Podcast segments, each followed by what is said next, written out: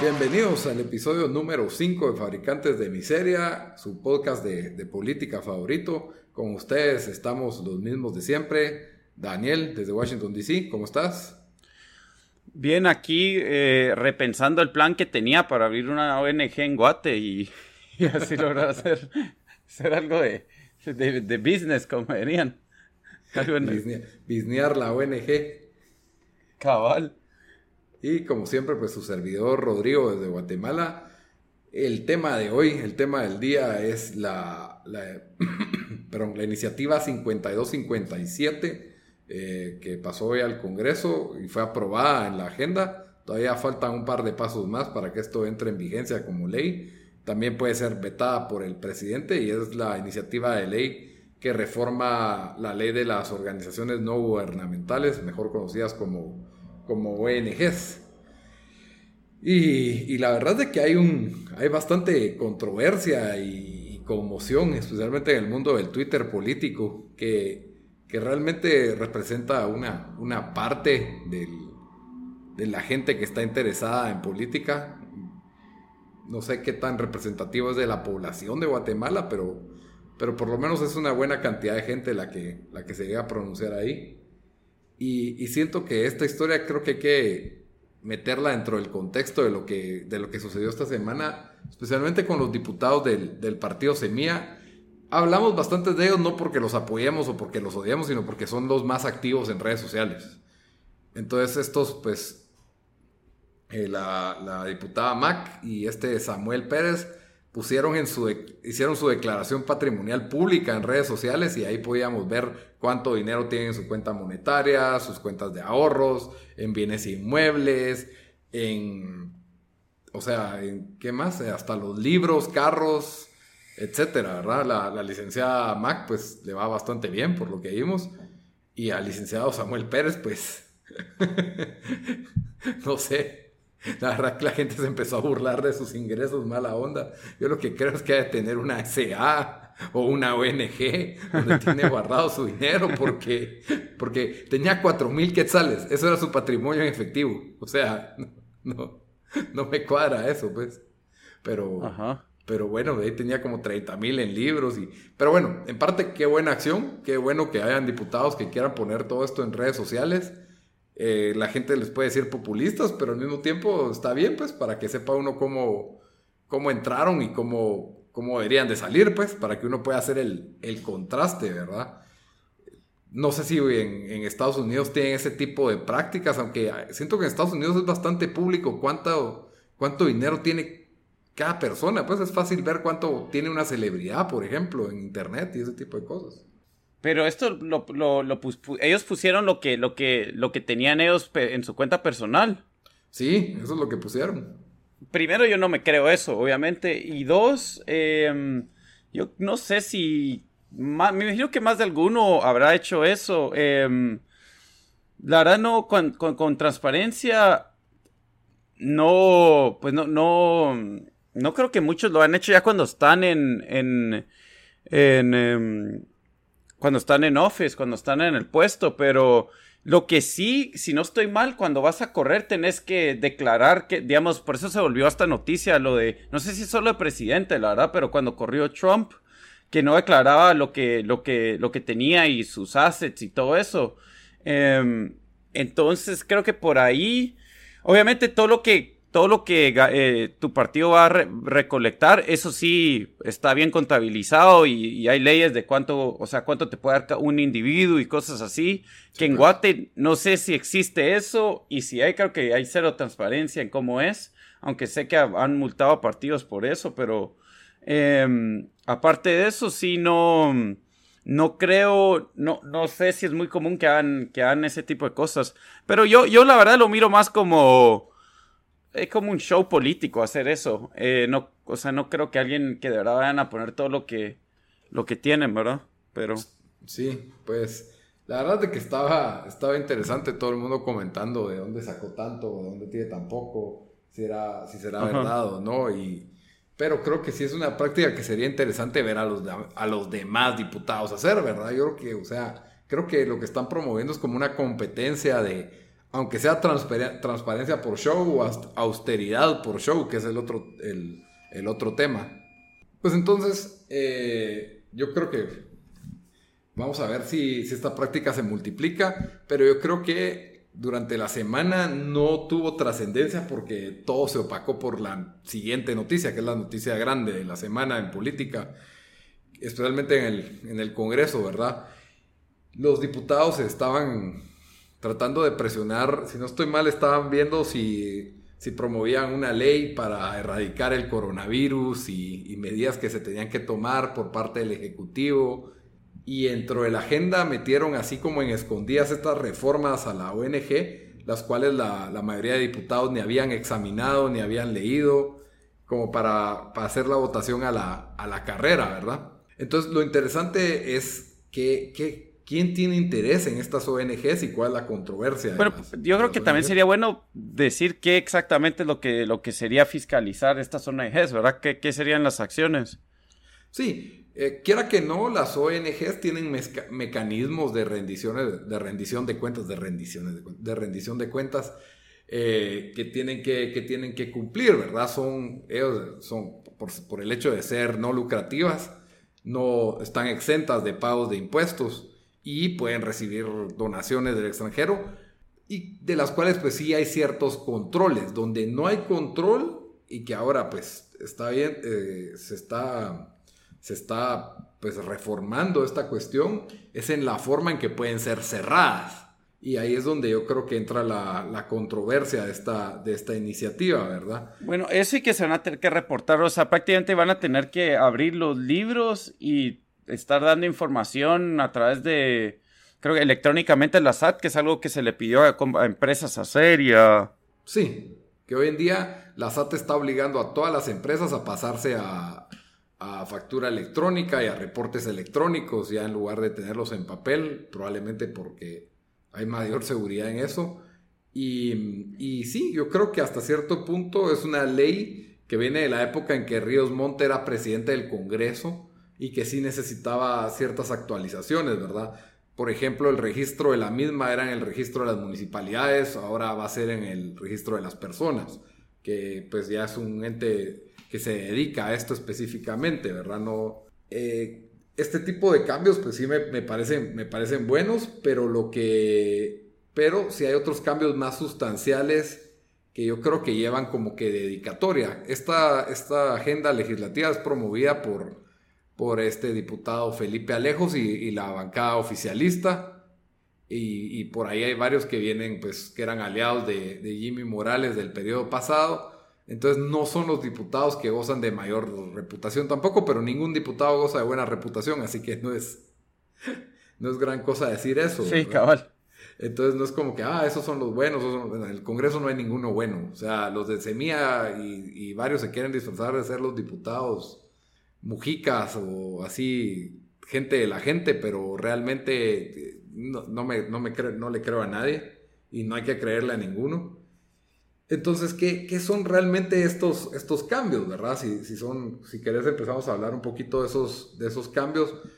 Hay un montón de cosas de forma, como en cómo se define una ONG, que me parece relevante, pero el primer cambio relevante es de que los asociados de la ONG en, la antigua ley se permitía que fueran un 25% de extranjeros. Ahora solo va a poder ser hasta un 15% de extranjeros. Entonces un poco... ¿Antes cuánto era? 25. 25, o sea, pasó de 25 a 15. Ajá. Eh, hay muchas molestias y especialmente de sectores de, de derecha que alegan que las ONG son de de gobiernos del extranjero que, están financiando caos y, están financiando personas antidesarrollo o incluso a organizaciones que, cometen hasta delitos, eh, paros, eh, todo este tipo de, de, cuestiones, ¿verdad? Por otro lado, las reformas que van en virtud de la transparencia para mí también, ¿verdad? O sea, que se reporten ante la SAT, yo no lo miro como algo, como, lo, como algo malo, pues lo miro, igual lo hacen las empresas me parece, me parece bastante, o sea, me parece bastante estándar que, que sí tengan un, reporte con SAT, también tienen que hacer un aviso a, gobernación, que me imagino que ha de ser bastante, bastante burocrático, la inscripción en el registro de las personas también es burocrática, ¿verdad? Pero, pero, pero, donde está la mera controversia, ¿verdad? Es en que el Ministerio de Gobernación, o sea, del Ejecutivo, puede cerrar las ONGs cuando se compruebe que éstas están trabajando para alterar el orden público. Sí, que el alterar el orden público puede cambiar del día a la mañana y, es, muy subjetivo.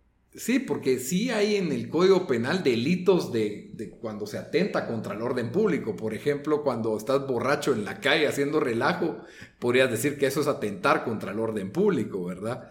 Pero, ¿por qué no simplemente poner con, o sea, que se puede cerrar cuando se compruebe que, que, están colaborando en delitos penados por la ley, ¿verdad? Cuando decís algo tan ambiguo como atentar contra el orden público, inmediatamente la respuesta de, los que están interesados en sus ONGs fue, ah, nos quieren cerrar las ONGs, eh, es demasiado discrecional este término, eh, el Estado está afectando la vida civil de las personas, o sea, de repente oías al, al, típico, a los típicos izquierdistas en contra de la intervención del Estado en la vida de las personas civiles, ¿verdad? Cosa que, no, es, no, es, de lo más normal, porque cuando se trató de, que la SAT tenía que intervenir en las empresas privadas y de cómo quitaron el secreto bancario y cómo ahora la SAT te puede contar las costillas y metieron presos a personas por lo que se supone que era defraudación tributaria, eh, de la noche a la mañana los fueron a, o sea, les hicieron un show de arrestos a estos empresarios.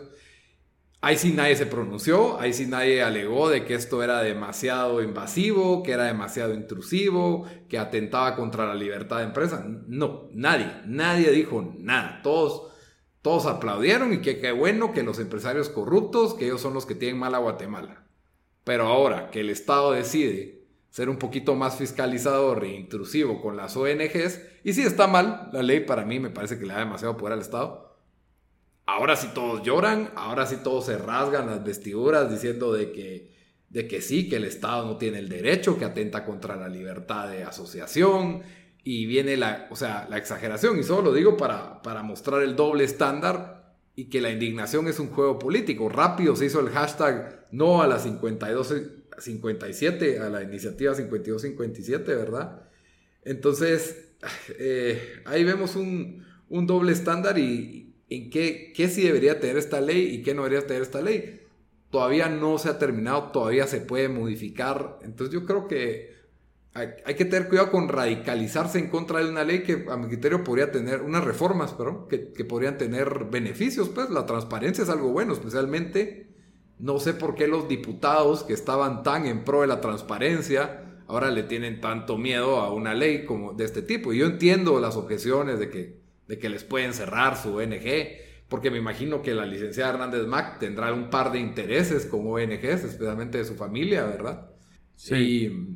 Y, y, sí, hay ONGs buenas y habrán ONGs malas, ¿verdad? Pero creo que es positivo cuando se trata de rendición de cuentas, pues, porque porque sí pueden usarse para, para, hacer, para hacer cosas malas, para lavar dinero, pueden utilizarse para, para alterar el orden público, como Yo creo que es, que es, que es, que es también un estándar, me imaginaría que lo mirasen bastante otros países. Yo sé que aquí eh, tienen que reportar donaciones mayor a... Bueno, depende en qué rango estás, porque eh, eh, yo cabal trabajaba para una... un non-profit aquí y parte de lo que, de lo que era, era eh, la categorización es 5031 o 510, no me recuerdo cuál era, pero hay como que diferentes designaciones y basado en eso eh, es, es, digamos, de qué puedes eh, recibir dinero o qué actividades puedes hacer. Y, y, la verdad, me recuerdo que tenían mucho cuidado, hasta cosas como que, que posteas y cosas así, o sea, como la empresa o no como la empresa, como la organización, porque si perdes ese estatus, pues ya, o sea, ahí, ahí ya tienes que pagar impuestos, ¿verdad? Entonces, cabal. Entonces, em, para mí no está mal que, se tengan que, o sea, si, si, si te van a decir, ok, eh, no van a tener que pagar impuestos, Eh, es 501c3, cabal, eso era. Y, hay diferentes designaciones, pero yo creo que la mía era eso. Ok, entonces que todos, que todos jueguen bajo las mismas reglas, ¿verdad? Obviamente yo, en lo personal, creo que, que se entromete el gobierno tanto, eh, donde tenés al, o sea, porque prácticamente lo que, lo que, lo que se ha vuelto es la sociedad produce para que el gobierno, para que el gobierno consuma, ¿verdad? Entonces, se ha vuelto esto que, que hace la SAT, donde todo lo quieren hacer electrónico y prácticamente tienes que estar mandando información a la SAT 24-7. Em, eso es como que se, el Estado es, solo está ahí, está, están ahí para, para mantener el Estado hasta cierto punto, ¿verdad? Pero, pero como vos decís, la hipocresía de, de, bastante gente que, que, no alegó antes sobre esto y ahorita alegan, em, se, pues ahí, ahí se demuestra con, con eso. Em, lo que sí es, obviamente, cuando pones algo tan subjetivo como donde decís, bueno, vamos a decir que, que le está haciendo daño al, al, a la sociedad o algo así, que también lo, lo aquí pasa con, con, o sea, con bastantes leyes obviamente que se pasan, que, pueden ser ambiguos, ahí es donde de un gobierno al otro, de un día al otro, puede cambiar, puede cambiar lo que, eh, el estándar para eso.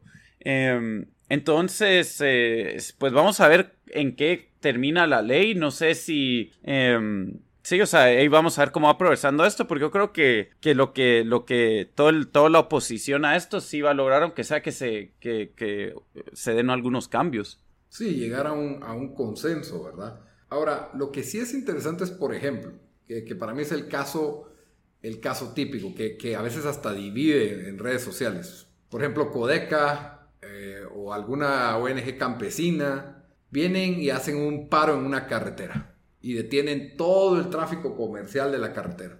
Eso es un delito, eso atenta contra la libertad de locomoción pero vas a conseguir en Twitter un montón de defensores de que eso es una protesta pacífica. Eso no es pacífico bajo ningún estándar objetivo. En el momento en que uno detiene una carretera y le tiene el paso a otro individuo, ya eso ya dejó de ser pacífico. Eso es objetivamente un delito. Sin embargo, nunca se han perseguido. A veces llegan policías a tratar de, consensuar y la Procuraduría de los Derechos Humanos de una forma muy pasiva porque tenés miedo de que se te arme una tragedia o que alguien salga herido y entonces va a ser peor. Y la imagen internacional de que el gobierno persigue a organizaciones campesinas, creo que nadie la, nadie la quiere. Pero ese es el ejemplo estándar. Y yo lo que creo que es lo que quiere el gobierno es que cuando una organización sea parte de estos actos, o por, o por ejemplo bloquear el paso de una mina, o bloquear el paso de alguna, de alguna cuestión por razones ambientales, ¿verdad? Que lo hacen a veces así quiere de una vez cerrarles la ONG, pues. Eso es lo que el gobierno quiere. Y esa, es mi, mi, especulación, ¿verdad? Esto es pura especulación. Creo que ese es el, lo que el gobierno quiere con, con el hecho de que, ah, miren, me bloquearon ahí algo, de una vez cerramos esa ONG. No hay para dónde, ¿verdad? Entonces, eh, eso es lo que la, la ley está buscando. Creo que hay que ver los dos lados. Yo sé que Guatemala es un país afectada por los fabricantes de miseria, donde hay miseria, ¿verdad? Y, sé que la gente está desesperada y tiende a hacer medidas desesperadas para llamar la atención del Estado, pero no es la forma. Pero también lo que hemos visto con bastante estas protestas es, eh, y, bueno, los entrevistan y a veces sacan a, agarran a gente que no tiene idea ni qué están protestando, te ofrecen almuerzo, te ofrecen no sé qué, o sea, eh, lo hemos visto N, o sea, desde que éramos chiquitos sabíamos que eso estaba pasando. Hasta, hasta me recuerdo que con lo de durante la cuando el FRG estaba con, con Portillo de, presidente y hubieron esas protestas donde em, se paralizó la ciudad y sí, cabal, o sea, me recuerdo que hasta eso pasó. Entonces, entonces esa es una práctica muy común que obviamente, bueno, me imagino que bastantes de las veces eh, estas ONGs eh, pues pues lo usan, lo, lo, lo usan para, para, para, hacer esas protestas o para promo, o sea, para... para promover intereses, o sea, utilizan a gente eh, para que se miren las tomas de que son una masa de gente, cuando realmente que como vos decís, hay gente que solo está ahí por el almuerzo, ¿verdad? Sí. Y, y también así, y en muchas tomas a veces se ven que hay extranjeros metidos dentro de esas protestas y no, es típico ver fotos de un par de canches por aquí y por allá y la gente ya empieza armar especulaciones de cómo Soros está destruyendo el país. sí. Pero, pero dejando eso de, dejando a Soros de lado, ¿verdad? Porque no me gusta hablar de eso. Eh, yo, yo sí creo que sí se tiene que dejar en claro que esas cosas no son protestas pacíficas. O sea, hay formas de hacer protestas, hay formas de hacer manifestaciones. Esa lleva 30, desde que yo tengo memoria de mis 35 años de vida, la idea de parar una carretera quemando llantas y pararse enfrente no ha servido porque la situación sigue igual, pues. Entonces, ahí es donde uno ya cuestiona, ¿realmente esto es una forma de conseguir algo de parte del Estado o es realmente solo un show para que las ONGs, eh, o sea, se pinten como opositoras del Estado opresor eh, ¿Me entendés? O sea, se presta a muchos, a muchos Yo creo que tal vez debe ser como, como en las empresas cuando les dan, eh, cuando cierto equipo de trabajo necesita gastar el, presupuesto que tienen para marketing. Tal vez así son algunos ONGs que si no, si no, si no, hay mucha, tenemos que sacar a gente a protestar, pues van a perder donaciones y cosas así. Sí, cosas así, ¿verdad? Entonces. ahí sé que para el Face, ¿verdad? Para el Face y para el Insta.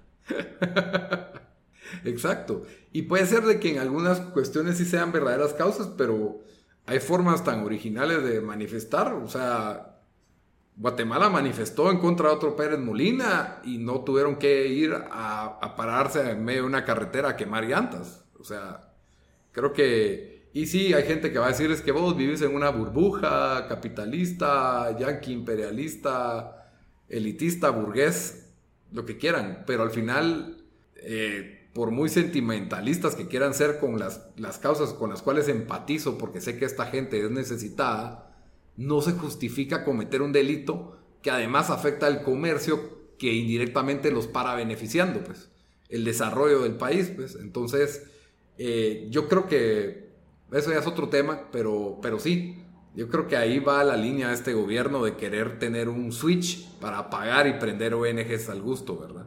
Eso es lo que, lo que pretenden con esta ley y seguro van a tener que buscar un consenso para modificarlas. Yo creo que Yamatei hoy dijo que no sabía exactamente cuál era el contenido de las reformas. Yo creo que él no se va a meter y no la va a vetar. Así que si llega hasta sus manos así, así se va a ir. A menos de que se consiga más presión social en el sentido de, de gente llegando al palacio a reclamar por esta, por esta ONG. Pero pero yo creo que de Twitter. O sea, más, más presión social que. Más presión social que Guate Twitter, decís vos. Cabal. Porque por Guate Twitter no, va, no, no se va a lograr nada, ¿verdad? Pero sí había gente hablando de ir al palacio, de ir al, al Congreso a protestar sobre estas reformas. Pero no. No lo sé, ¿verdad? No sé si va. No creo que esto vaya a trascender mucho. Creo que sí, todavía van a lograr modificarla, pero pero que va a haber una reforma a las ONGs, va a haber, y creo que es necesaria hasta el final de cuentas. Sí, por lo menos modernizar eh, cómo funcionaban, creo que sí, creo que sí, uno, puede estar, eh, uno está de acuerdo con eso. Y no sería raro si después fueran, yo creo que no se atrevieron a hacerlo aquí porque obviamente está el peso del voto evangélico, pero a las, que a las iglesias las fiscalizaran más tampoco caería mal. Yo creo que ese es buen tema también. Porque y eso es tema aquí en los Estados Unidos. Eso es un gran tema aquí en Estados Unidos y, es intocable, porque especialmente para, para, candidatos de derecha, porque... Eh, son sus votantes, pues. sí, cabal. O bueno, o, gran parte de sus, de sus votantes, ¿no? Sí, yo lo entiendo. Yo creo que deberían de tener el mismo trato que una ONG, una organización no gubernamental, porque al final del día esos son, son, y también son una organización religiosa, recibe donaciones, tiene que tener actividades de caridad y religiosas, por supuesto, ¿verdad? Pero ya cuando ves que parecen accionistas con dividendos y jets privados, pues ya, sí. ya, te queda la duda de qué realmente, qué tan no lucrativa es esa, esa organización, ¿verdad? Pero sí, eh, olvídate, cabal, no creo que hayan diputados, tal vez los diputados más radicales de izquierda se atreven a, a pedir cierta moción y se les va a dejar ir medio mundo por libertad de religión y, libertad, separación Estado-Iglesia, al revés, ¿verdad? Pero, pero ahí, ahí, ahí, ahí se va a ver el otro doble estándar.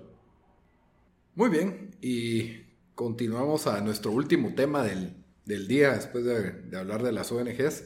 Otra controversia que la verdad no tuvo, no tuvo mucho interés con la prensa, pero que es un tema que ha causado polémica a nivel internacional y Guatemala no es la excepción, y es la rivalidad entre, entre los taxistas y el Uber. Y pues los taxistas, eh, una agrupación, agrupaciones de taxistas y dueños de los mismos, están pidiendo una reunión con Alejandro Yamatei para que regularice el servicio de transporte, especialmente en la capital, con respecto a las plataformas de servicio de transporte, la más famosa mundialmente, Uber, ¿verdad? Que es la que, la que vino a competir, ¿verdad? ¿Qué están pidiendo ellos? De que es un desorden, que es inseguro para los clientes que necesitan transportarse, eh, transportarse en transportes que no están siendo objetos de la misma regularización a la que son objeto ellos y de que la municipalidad ni gobernación están haciendo nada al respecto por, por no solo el Uber, sino también porque taxistas de otros municipios están viniendo a la ciudad capital a trabajar, ¿verdad? Que es lo lógico porque es la ciudad donde hay más, más gente, ¿verdad? No, no creo que puedas hacer una jornada completa en San Pedro Ayampuc o en Fraijanes incluso de, siendo taxista, pues el, punto del taxista ahí es de entrar a la gente a la capital, que es donde está todo, todo centralizado.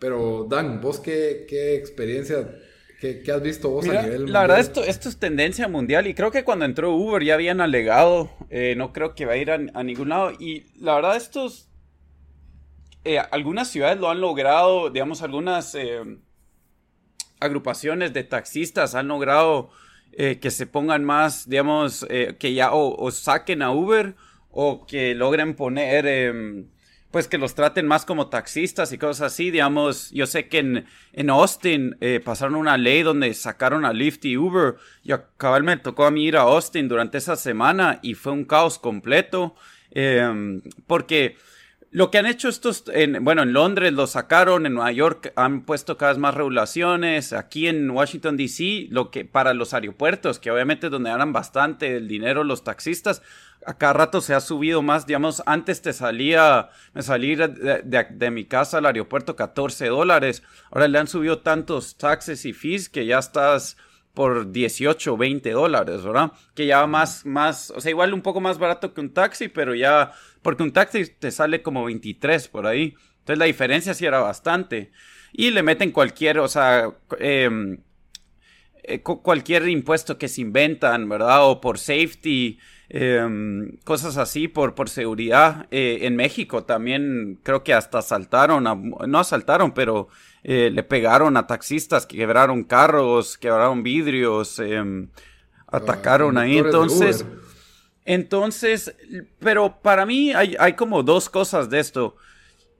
Los taxistas en todo el mundo han trabajado duro o sea, los grupos de, no digo en sí los taxistas, los que manejan, porque bastantes veces ellos ni son los dueños de, los taxis, ¿verdad? Han trabajado duro para limitar eh, la competencia de, de, taxistas, ¿verdad? De otros taxistas de, de cualquier, o sea, de, es difícil, digamos, en, en, Nueva York y en ciudades bien, bien grandes, estos, lo que le llaman el medallion, para que es, que es lo que te permite em, tener un taxi, prácticamente están, o sea, algunos lo compraban y lo revendían a, precios absurdos, porque se limitan el número de taxis, em, y obviamente entonces ahí ya tenés como un monopolio protegido. O sea, no, eh, tal vez no monopolio, porque son tres o cuatro compañías. Cartel. Pero un cartel protegido, con precios protegidos. Y todo lo que sí es cierto es que se, les han implementado, o sea, eh, se les, les meten bastantes impuestos, em, bastantes em, fees y cosas así. Entonces, por ese lado, yo entiendo lo que alean los taxistas de que dicen, bueno, ellos están también promoviendo un ser, eh, o sea, el mismo servicio que nosotros pero están compitiendo bajo otras reglas. Yo creo que ahí lo que se debería hacer es, ok, ¿saben qué? Tienen razón.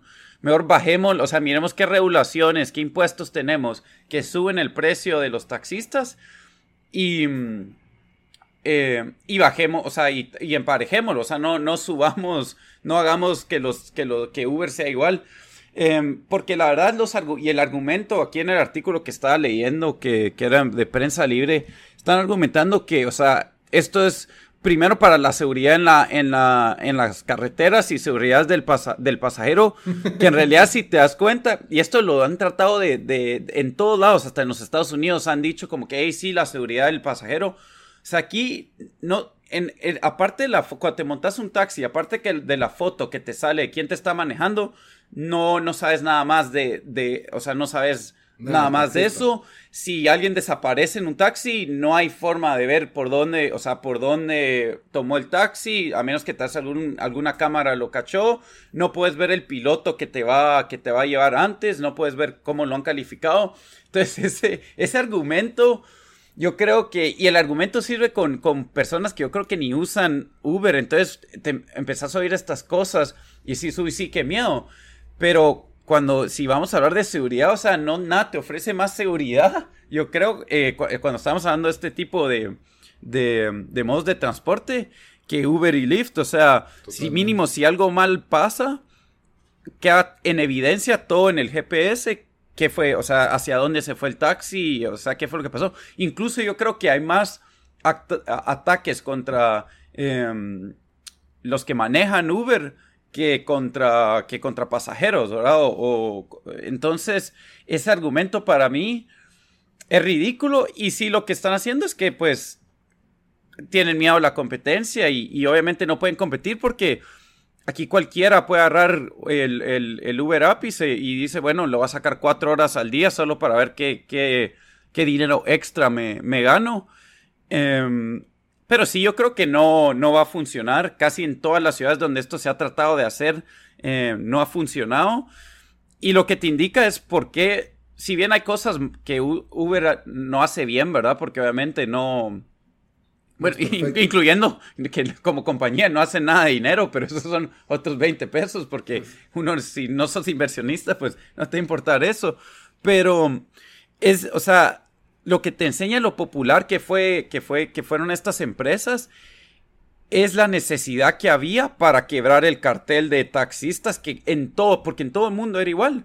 Y, y cualquiera que, o sea, en, Guate, hasta recientemente yo creo que tal vez se volvió un poco más eh, común o menos peligroso usar, eh, usar taxis, pero yo me recuerdo cuando estábamos creciendo, era, o sea, casi que no era opción, ¿verdad? No, eh, empezaron unos que eran como que los taxis amarillos y creo que tenían buen nombre y eran un poco más caros y, entonces tenían un número popular. Ya cuando salió Uber se pusieron con que podían lo podías pedir en línea y como que tenían un app, pero nunca, nunca al nivel de Uber, ¿verdad? Entonces sí, o sea, realmente Uber nace de que mundialmente los taxistas daban un mal servicio, era bastante caro. Entonces ni modo, al salir la alternativa, todo el mundo se fue por la, alternativa.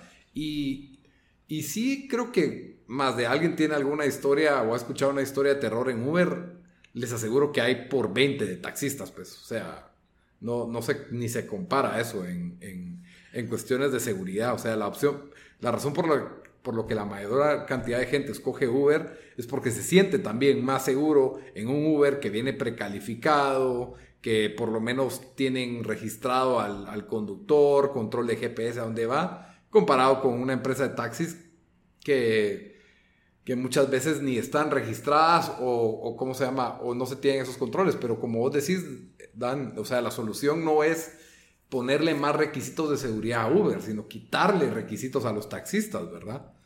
El, el tema podría ser complejo en qué hace si hay si, quitas las limitaciones y mañana aparecen 500 taxistas nuevos aquí en la ciudad capital, ¿verdad? Yo no creo que ese sea el caso, la verdad, no creo que eso es lo que, lo que pasaría, pero eh, lo que ellos quieren es sectorizarse y acomodarse, pues eso es lo que el taxista ha hecho por décadas y ahora que tiene una competencia como Uber no sabe qué hacer.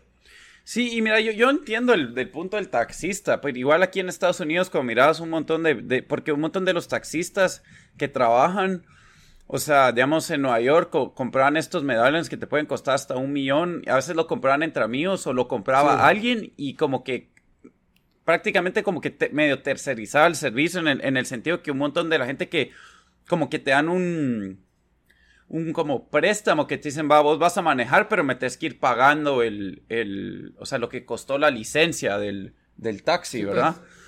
Entonces, si lo miras del punto de ellos, o sea, sí, para muchos les arruinó la carrera, pues, y en Guate, obviamente ser taxista ya debe ser peligroso porque no solo tenés asaltos, pero a veces, pues, eh, los matan a los pobres y cosas así. Sí, y, y, sí, y sí, en, en, Guate, especialmente en nuestra sociedad, siento donde, donde el pedacito de, de, pastel es tan chiquito para todos. O sea, cuando, cuando miras que te están, que, que está en peligro ese tu pedacito, o sea, lo vas a tratar de defender. Con uña y dientes. Como podás. Em, ahora, de mis experiencias en Guate, yo creo que hasta el día, no sé, son contadas las veces que agarré un taxi, tal vez. O sea, pero contadas yo digo menos de cinco, que tal vez me esté recordando con... Pero, y con Uber, o sea, yo a veces ahorita cuando regreso, prefiero usarlo a, manejar. Eh, sí, yo, yo, pues sí, no, o sea, como, como digo, obviamente están haciendo, están haciendo algo, algo bien, o sea, la, la demanda por este tipo de carros, de, perdón, de, de, mm, eh, de servicios es, es bastante y también le ofrece un chance a mucha gente que en Guate hay mucha gente o que no gana suficiente o que no, no está empleada a hacerse un, o sea, un par de quetzal, puedes hacer algo. Sí, entonces, em, sí, yo, yo creo que la verdad no, vamos a ver si el, en, el, el, no el, gremio de los taxistas no es tan grande o no tiene tanto poder en Guate, siento yo, como en otras ciudades. Así que yo creo que es una medida que no hubiera... a a ningún lado. Y yo creo que en cambio decir, hey, em, por la seguridad de, de, toda la gente que se monta a Uber, deberíamos de, meterle más regulaciones impuestos a Uber. Yo creo que ese no debería ser su, su forma de, ir a través de este tema, sino debería ser, bueno, no podemos competir con ellos, miremos qué, o sea, qué nos pueden bajar. algo similar pasó con Airbnb en, en Nueva York, de que empezaron a alegar de que, hey, los hoteles empezaron a alegar, no podemos competir con nuestros Airbnbs y cada lo que hizo New York es le zampó un, eh, un fee de limpieza donde te subía, o sea, cuando antes te costaba un, una, digamos, alquilar un, un apartamento, un cuarto, X cantidad, casi que le subió 100 dólares, 90 dólares más por el tal cleaning fee que le metieron, ¿verdad? Entonces, y, y, obviamente pues algo así sería drástico y, yo creo que al final no hay, no, o sea, solo para, para, para más eh, arruinando ese mercado y quitando oportunidades para gente que quería o visitar o, gente que estaba ganando algo extra con gente que se quedara. Y creo, entonces creo que, que sí, su, su el argumento que, que, deberían de hacer es, es ese, de ver, hey, ¿por qué, por qué nosotros o sea, ¿por qué nos están zampando tanto a nosotros de qué cumplir? Debería ser al, revés. Incluso ellos deberían de ver cómo modernizan su servicio para que tal vez se les quite alguna de esas cosas que tienen que cumplir, ¿verdad? O que se pasen a Uber. Cabal. Y te apuesto que muchos han hecho eso. Yo, yo he tenido, yo sí he tenido varios que, que antes manejaban taxi y siempre les pregunto, ¿y qué, y qué, mm, y como es, y sí, la mayoría te dice, no, o sea, obviamente con taxi tenías salario y todo, y aquí sí más, pues, tienes que trabajar más para ganar lo mismo, pero uno me dijo, pero ¿qué otra, qué otra te queda? Otro me dijo, sí, pero por lo menos tengo, puedo planear mi, día a través de, de cuándo voy a manejar y todo eso, ¿no? Sí, pues, no te las ocho horas ahí de corridas o lo que sea. Cada hora. Muy bien, entonces esos dos fueron los, esos tres, se podría decir, que fueron los temas de de la semana de Fabricantes de Miseria. Les recuerdo que estamos en, redes sociales como Fabricantes de Miseria, en Facebook y en Instagram. En Twitter nos encuentran también así, pero es eh, FDM Pod GT, el, nuestro, nuestro nombre en Twitter del podcast. Y estamos en todas las plataformas de audio más comunes como Spotify, iTunes, Stitcher y SoundCloud, en donde nos pueden encontrar fácilmente como fabricantes de miseria. Entonces, Dan, gusto hablar con vos. Hasta la próxima. Órale, mucho.